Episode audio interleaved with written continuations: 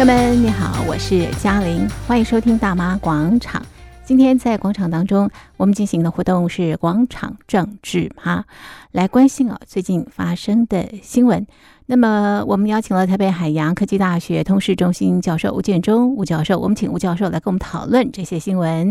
吴教授你好，主持人各位听众朋友大家好。好，今天关心的是七一。香港主权移交二十五周年啊，那么呃，从呃武汉肺炎之后就没有踏出中国大陆的习近平，这时候呢来到了这个香港啊，那么呃也进行了这个新政府的这个就职典礼啊。不过呢，整个的一个香港的行程啊，来去匆匆，而且这个保安的规格呢是相当相当高的。好，吴教授，您怎么看啊？这个习近平？为何非得到香港？真的是第一次出门哈。我我想，对于这个呃七一的这个呃香港回归二十五周年的这个事情，嗯、我想是非常对于习近平来讲，嗯，是一个非常重大的事情。是因为共产党在过去其实都有逢五或逢十的一个庆祝的一个对的一个概念。嗯，所以当然对于香港回归二十五周年的时候。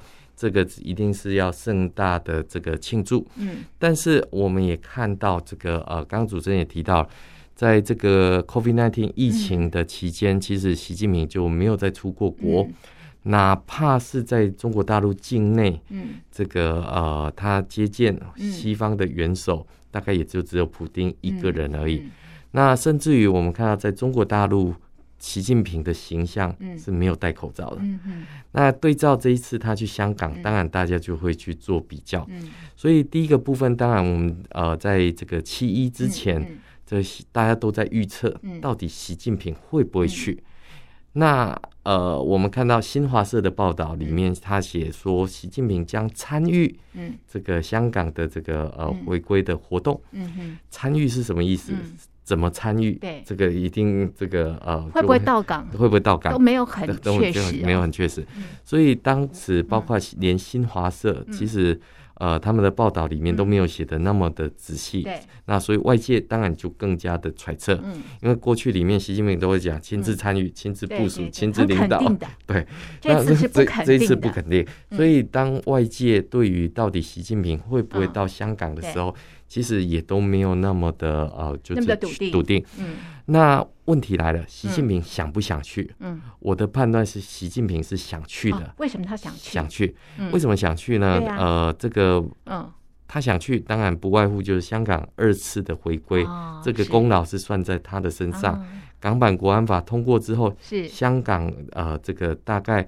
已经不再有任何的示威、抗议、游行等等的活动，是，所以呃，对习近平来讲的话，他当然是想去的。哦，这是他的，他当当然是想去的。但是问题是，嗯，他在考虑什么？嗯，这为什么不这个呃大大方方果断一点？对，为什么不这个大方一点？他在考虑什么？其实我觉得他的考虑有两点，第一个当然就是疫情，哦，疫情，疫情，另外一个是人身安全。好，我们先讲疫情的部分。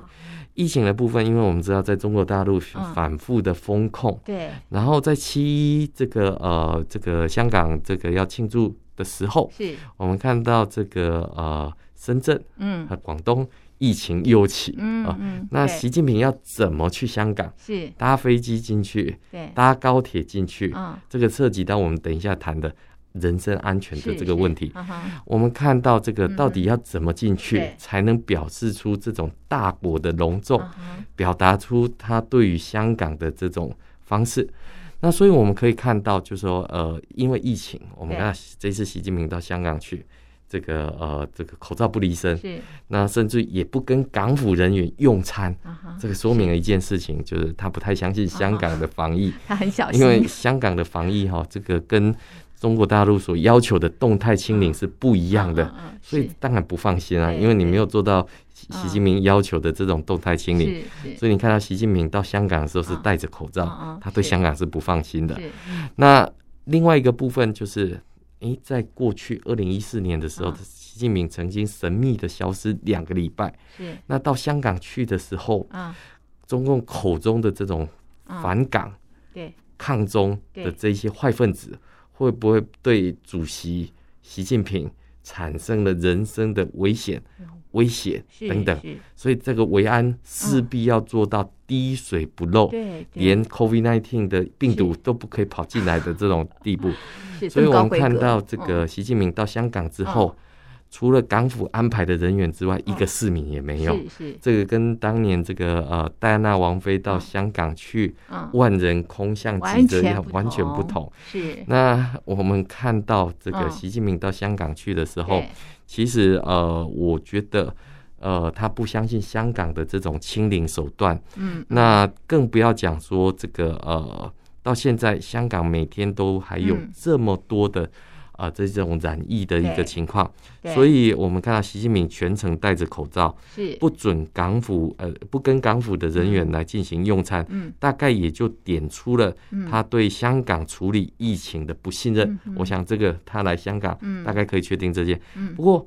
啊，又有疫情的危险，嗯，又有这种人身安全的这种危险的话，那他为什么还要去？为什么还要来呢？我觉得，呃，第一个部分当然是力挺警队出身的新特首李家超，在维稳的前提之下，嗯，重申爱国者治港的理念。嗯、好，所以他的确挺李家超。嗯，第二个部分当然他要宣誓他本身在国内的这个权位是非常巩固的。嗯。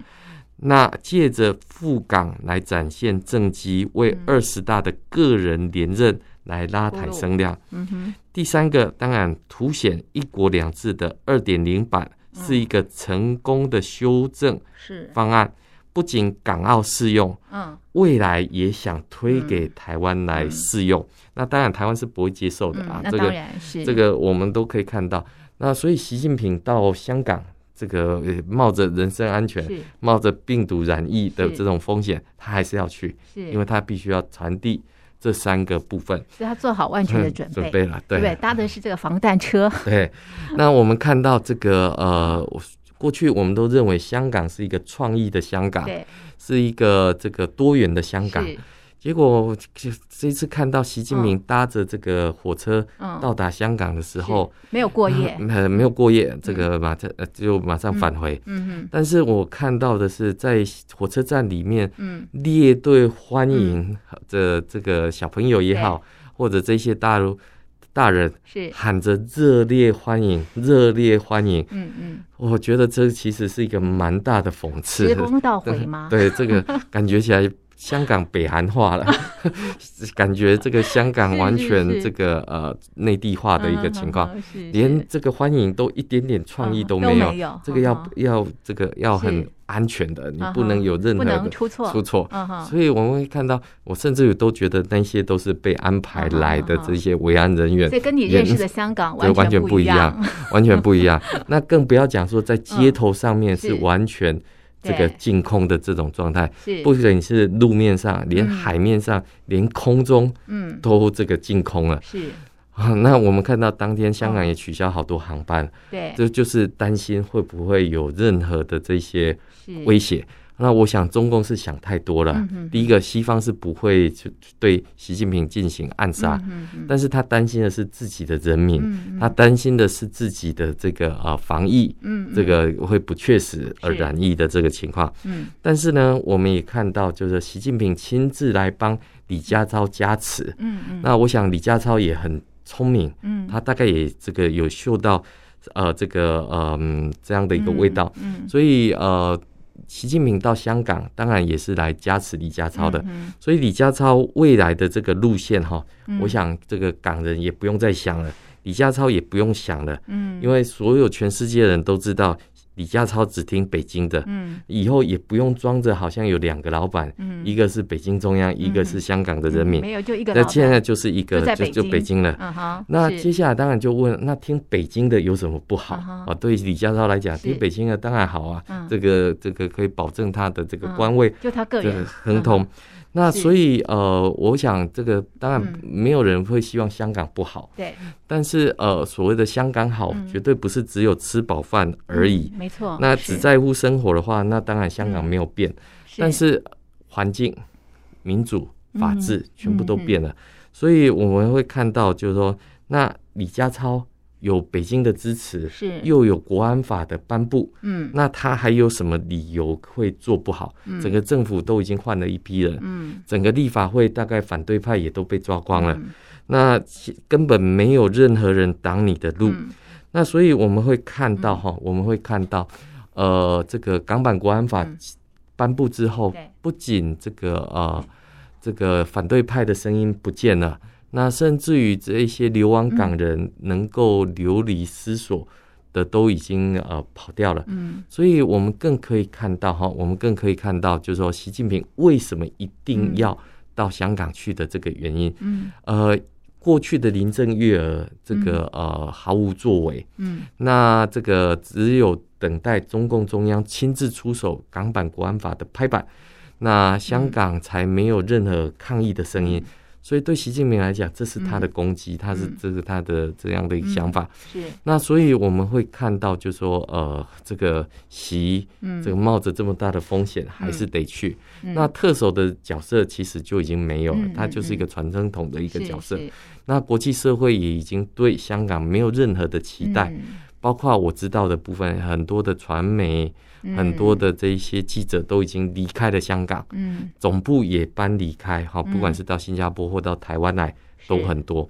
那我们看到也有大量的企业已经开始在这个呃这个检检讨资产，好，开始搬运。嗯，所以我们可以看到，就是说呃这一场的二十五周年里面。其实，呃，对中共来讲的话，嗯、这个香港是二次回归了。嗯、那一国两制呢？呃，中共宣称还存在的，嗯、可是外界普遍认为一国两制已经不在，嗯、只剩下一国一制的一个部分。嗯、所以，呃，对于香港的这个呃回归，嗯、或者是我们看到这个中共为了呃这个把历史给抹灭哈，嗯、他说香港没有被殖民过哈，主权都还在中国的这么荒谬的言论。也都还这个持续的，呃，这个在国际社会散布。对。可是实际上面我们会知道，就是说，呃，对中共的这个胜利来讲的话，对国际社会来讲，这绝对不会是一个好消息。因为中共只会变本加厉的认为，透过这一些呃暴力，透过这种威吓，是对管理是有效果的。那所以，中共的政权毫不改变的情况之下，受苦的、受难的，当然就是中国大陆的老百姓。而香港的未来，其实也，我个人是很悲观。为什么说很悲观？因为这个过去在林郑月娥的这种体系之下，那这个嗯，过去解决香港的问题，只要立法会问题问这个这个林郑月娥，她一定就讲大湾区，嗯嗯人口问题大湾区。房价问题，大湾区；嗯、就业问题，大湾区。嗯、好像大湾区是一种万灵丹的一个表现。嗯、那我们看到，不管是大陆的商务部也好，嗯、或者是这个呃港澳的官员啊、哦，嗯、现在对大湾区都还蛮期待的。嗯、但是，我想这次习近平亲自到这个香港去的时候，嗯、我觉得我看到一个人是最落寞的，谁就是澳门特首贺一诚。哦为什么？因为过去一国两制里面，嗯，这个呃被拿出来这个说嘴的，就是澳门，是呃，澳门不像香港有这么多这个反国教运动、二十三条立法、反送中运动，搞得红红火火。澳门这个在过去里面被中共认为是一国两制的示范区，嗯、那没有任何的这种港版国安法之下，也是顺利推选出特首出来。对、嗯，所以当习近平亲自到香港去加持李家超的时候，我觉得从电视荧幕看起来。这个贺一诚是蛮落寞的，uh huh. 所以我们看到澳门政府也是蛮灵光的，uh huh. 为了让这个中共中央这个看到，这个呃这个澳门也是爱国的，uh. 所以还特别发了几个新闻，说什么台湾的芒果到这个澳门，有检出 COVID-19 的这个呃病毒，然后是这个三天退了两起的货，uh. 那我们看到这个香港。看到澳门这么做，嗯，这些他后来也跟进了，说从台湾的芒果到香港，嗯，这个也验出 COVID-19 的这这种造谣、这种抹黑，就是为了讨习近平欢心。台湾的水果到日本去、到东南亚去都没有问题，就是到中国大陆去的时候会检验出问题出来。所以你可以看到港澳之间这种竞逐的关系，哈，这个我想这个无形当中也是助长了这个习近平的这个威信。但是相反的。中共的这些单边的作为，嗯，可能会让更多的国际社会会产生更多的压力。嗯哼，比如说对香港，他透过暴力执法就可以让香港稳定下来，对，或者不再出现任何跟中央不同的声音，是。加强爱国者教育、修改历史、篡改历史等等。那中共如果这样的作为都没有受到任何惩戒的话，那中共当然还会如法炮制，还会继续延续下去。嗯，所以我觉得就是说，这个一国两制当然已经改变。嗯，那甚至于改变后的香港也不再是外界认识的过去的那个香港。嗯，那当然对于下一个二十五年，其实我个人是不不抱持任何的希望。OK。哎，大家都说这个香港的一国两制变了，但是呢，这次习近平到了香港之后呢，他发表了这个演说，那提到了四个坚持、四个希望，同时他也说一国两制没有改变哦。那刚刚哦，这个吴教授你也提到一国两制有一点零版跟二点零版啊，那表示其实一国两制的确是改变了啊。呃，这个一国两制在什么时候改变？那么一点零版跟二点零版又有什么样的差别？是我我想最大的差别呃。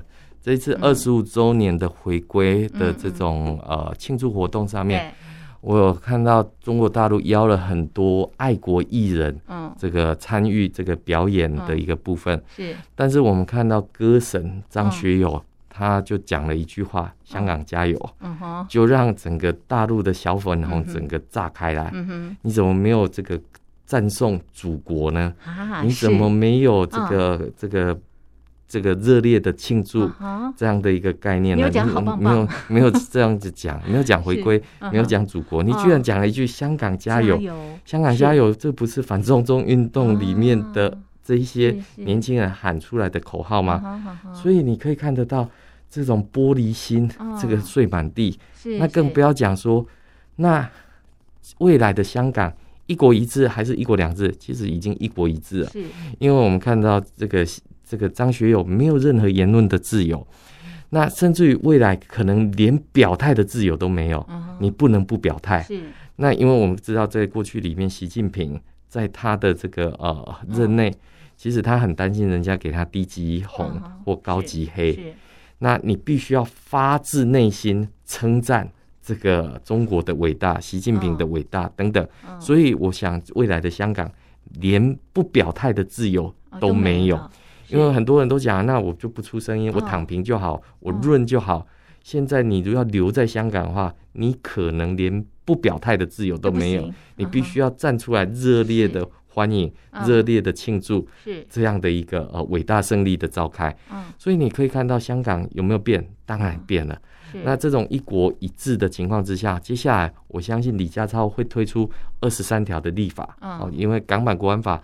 里面对中共来讲还是有一些国安疑虑，嗯，还有一些国安上面的不足，嗯，所以还要再去加强立法，嗯，所以我们会看到为什么这么多的外媒，这么多的企业开始赶紧跑，不跑可能都来不及跑的一个情况，所以我们可以看到，就是说呃一国一制，呃跟这个呃。这种所谓的融合的概念，中共一直希望港澳融入这种大湾区，港澳赶快融入广东。嗯，所以我们会看到，就是说，呃，通中共透过这种单边主义，透过这种这种威胁暴力的这种行为，希望企图去改变现况。我想在这个此刻，呃，这个中共的威胁之下，香港是晋升了，但是香港人到底有没有？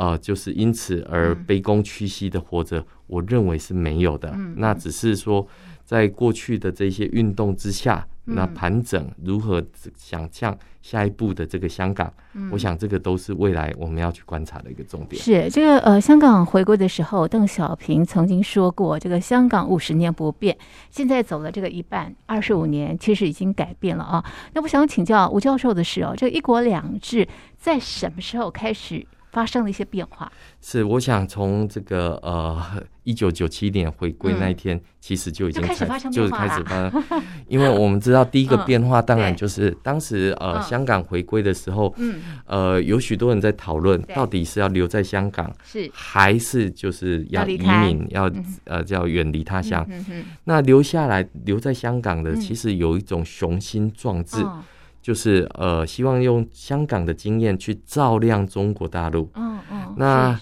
我们看到不仅没有照亮，嗯。反而这个呃被改变了。对哦，这个我们看到还有好多人 锒铛入狱 对对对，所以我们会看到当初希望中国能够民主化，嗯，呃，香港没有和平演变中共，嗯香港也没能够颜色革命中共，嗯在二十五年的期间里面，透过不断的这个抗争争取，到最后中共用港版国安法大锤一钉，嗯，几乎就封死了。嗯，那香港有没有改变？嗯，我认为什么都变了，嗯。就是领土没有变而已，嗯。领土范围大小没有变。嗯。那在很多时候啊，不管是香港话啊，或香港的歌曲啊，那我们看到在这一次香港回归的里面，这个周星驰嗯啊，这个星爷大家都很认识，从小到大看他的电影这样。对，但是后来大家发现星爷的电影不好笑了，是为什么？因为少了这样的一个创作的机制，加入了爱国元素之后，哦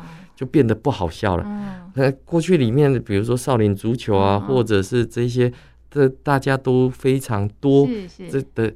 但是我们看到这一次周星驰出来讲，首先你要爱国，你是个中国人。是。那这个不晓得为什么这个概念一盖下去之后，整个人的脑袋嗯。思考就都转变了，僵化就僵化了。是。那到底是因为哈，因为过气了，所以必须要透过这种方式，然后来做一个表态，然后摘取一点剩余的红利，嗯还是就像我前一段节目里面所讲，他根本没有不表态的自由，嗯。他一定要站出来表态，对，才能够安全，嗯。才能够表示说你对中国大陆的忠心耿耿。嗯。所以你可以看到，就说一国两制，其实我觉得一九九七年那一天里面就已经改变了。为什么？因为邓小平说“高度自治，嗯，港人治港。对，”，这二十五年过去了，有吗？高度自治，嗯，港人治港，港人治港变成爱国者治港。是中共偷换概念了、哦而且让你在温水煮青蛙的情况是之下，你根本根本没有料到他会做这样的一个改变，嗯，甚至我们讲说所谓的一国两制、高度自治，对，那高度自治，中共也说高度自治是中央给你的、啊是是，不是你本来就有的哦，所以你会看到，哎，高度自治本来就是我的权利，结果被他这样一诠释之后，整个翻盘。是，所以你会看到，就是中共的承诺根本是不可信的，嗯因为你不知道他什么时候嗯用一个撕毁嗯，然后就这个这个扭转概念，对，那这个让外界非常的匪夷所思啊。嗯但是中共本来就是这种说谎性格，嗯，本来就是这种呃这种矛盾的个这个个性。呃过去国共内战的时候，国民党就听了共产党的这一些谎话，这个才不断的被被这个的这个情况。所以你撤退到台湾来，对，所以你可以看到，共产党其实一点都没有变。嗯。那变的是谁？变的是香港人相信了嗯。中共的这一些美丽的话术。可是如果你熟读党史，嗯。你熟读中共的这个啊、这个崛起的过程嗯，你就对于他一点嗯。这种信心或一种想法都不会有任何的期待。嗯。所以我在想，就一九九七年回归的那一天，其实那一刻其实中共就是已经开始在对它进行变化。哦因为是当时朱镕基也讲啊，这个香港都管理不好，这个嗯也也也也这个中共早就乱了，是，所以他的这席话其实没有错啊。嗯所以中共就是要由这个治乱把它给管起来。嗯所以当他要管起来的时候，就跟原本的体制就是会冲撞，就是会那只是说过去里面中共还会稍微遮掩一下，对最后反送中运动里面连演都不演了。遮都不遮他了，当年的这个六四的惨是惨案，马上又回到大家的这脑海里面嗯。那那些报警到现在也没有任何一个人被追究。是那甚至于啊，这些爱国、这些民民运人士，或者是香港的这些年轻人都锒铛入狱了。对，那所以你说香港人，我觉得呃应该是要觉醒了。然后香港人也不应该再对中共抱持的任何幻想。嗯最明显的、最现实的就是那一批建制派。过去建制派跟民泛民主派他们的这种哈、激烈的辩驳，是因为嗯。有泛民主派的存在，嗯。才有你建制派的价值。嗯嗯。结果现在泛民主派全部被抓光了，哪还需要你什么建制派？这些建制派本来还想说推选一个这个合适的这个特首人选，中共中央连让你选的这种机会都没有，就直接告诉你就是李家超了。是那所以建制派也被骗了。那所以你可可以看到，就是说中共中央它的本质，其实大家应该看清楚，而不要对它有所任何的期待。是，那跟这个领导人也没有关系啊？我的意思就是说，这个一国两制变成一国一制，以至于呃香港现在这个现况，是不是跟这个习近平也是息息相关？我我想哈、哦，这个呃过去的领导人到现在的领导人里面，嗯、其实呃习近平他的操作手法是更作为粗糙的一个。一个版本，就说您刚刚提到，连遮掩都不遮掩。对，因为过去里面邓小平还会想说要韬光养绿，对对对。然后这个韬光养晦完之后再等待时间。可是当习近平要伟大他的这个中华民族伟大复兴的时候，在香港当然不能容忍有外国势力在其中，也会有任何和平演变的可能，然后去影响到。就像茉莉花革命一样，是吧？对。所以，我你可可以看到，就是说，当事人哈，这个领导人的这种个性性格，其实是大有关系的。因为过去里面他是就是所谓文革时期这种下乡的这种工农兵出身，所以他这被斗过。那更不要讲说这种国际观或国际的视野根本就没有，那就是一种土皇帝的这种思考。那所以呃，土共你很难去期待它变成知识共的这种情况。所以呃。过去的邓小平还曾经到法国去勤工养学过，习近平就在中国大陆这个下乡期间取得博士学位，嗯。能有什么视野？那再加上再加上过去被斗的这个经验里面，那他又不像邓小平被曾经被大斗过再崛起，对习近平被斗，基本上他是不能容许被斗的一个情况，所以性格决定命运。那当然，我想这个香港。在这个习近平担任总书记的期间里面，当然下场不会太好。是，那为什么一直称香港现在是二次回归啊？因为呃，对中共来讲的话，其实呃，香港的回归里面民心没有回归，好，所以才会有这么多的抗议，这一些呃对抗中央的这些事件出现。所以对习近平来讲，对中共中央来讲的话。因为呃，在这个呃二十五年的时间里面，有这么多杂乱的声音，是这个杂乱的声音已经让这个中共没有办法忍受，是，所以他必须要让这些所谓民主的声音，这一些多元的声音把它消失，这个才是所谓的呃这个呃心之所向，好，这个对于这个呃中共有所期待，那。我们可以会看到，这个是一个非常荒谬的一个部分。原本的一国两制，中共的解释原本只是说啊，这是资本主义跟社会主义的这个差别。可是后来中共的解释，一国两制就是生活方式的不同。是但是生活方式的不同，有需要到这个，不管是透过黑警、黑暴去处理反送中的这个运动。嗯，我我想这个都是。呃，外界社会里面原本对于中共，它的这个邪恶本质，因为过去西方社会都认为 engagement，我来跟你交往，中共会改变的，会呃能够进入到国际秩序的这种行为模式当中。可是中共不仅没有想要改变自己的行为模式，他还想要去改变国际社会里面的这些规呃这些情况。好，所以你看到在联合国里面或者重要国际组织。这个联合国的秘书长都被他给包围了，那更不要讲说他修改内规，所以把他自己的这个话语偷偷给偷渡进去这些国际规则里面。所以现在国际社会当然因为看到香港的反送中事件，看到这个新疆人权事件。看到台海的这些危机，所以国际社会当然会更珍惜民主的可贵，还有民主的这种重要性。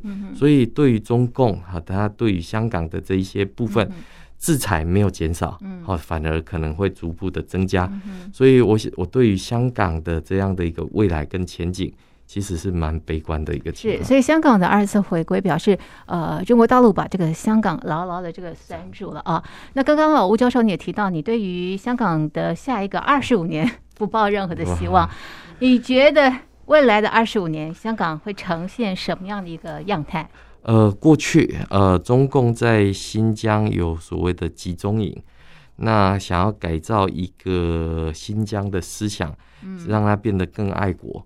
那我想接下来的二十五年里面，中共就是在对香港进行这种思想教育的这个部分，所以从娃娃开始抓起，哈，这个不管是小朋友的教科书，嗯，或者是呃，在这个呃香港任教的这一些老师，我们看到在反送中运动里面，呃，香港跑了一批中这个中产阶级，对，不管是老师也好，或大学教授，甚至于是呃医护人力等等，都已经跑了不少。